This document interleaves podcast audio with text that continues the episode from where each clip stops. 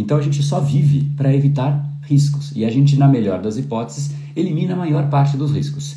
Conseguimos eliminar todos? Não, porque a gente não tem gestão das coisas que acontecem. Aparece uma pandemia, aparece um desligamento, um, um, falecimento. As coisas acontecem e a gente não tem essa gestão. Mas a gente fica lá tentando controlar os riscos. Isso não vai te trazer resultado. Tá? A gente não deve, então, deve deixar isso de lado, esquecer? Não. Mas se você não tem ninguém, e ninguém eu digo uma parte de você, vai, mas eu vou dizer assim: se você não tem ninguém olhando para o que de fato deve ser feito para que dê certo, para que você realmente chegue naquilo que você desenhou para você mesmo, então não vai dar certo. É fato que não vai dar certo, porque por acaso pode dar certo, cara.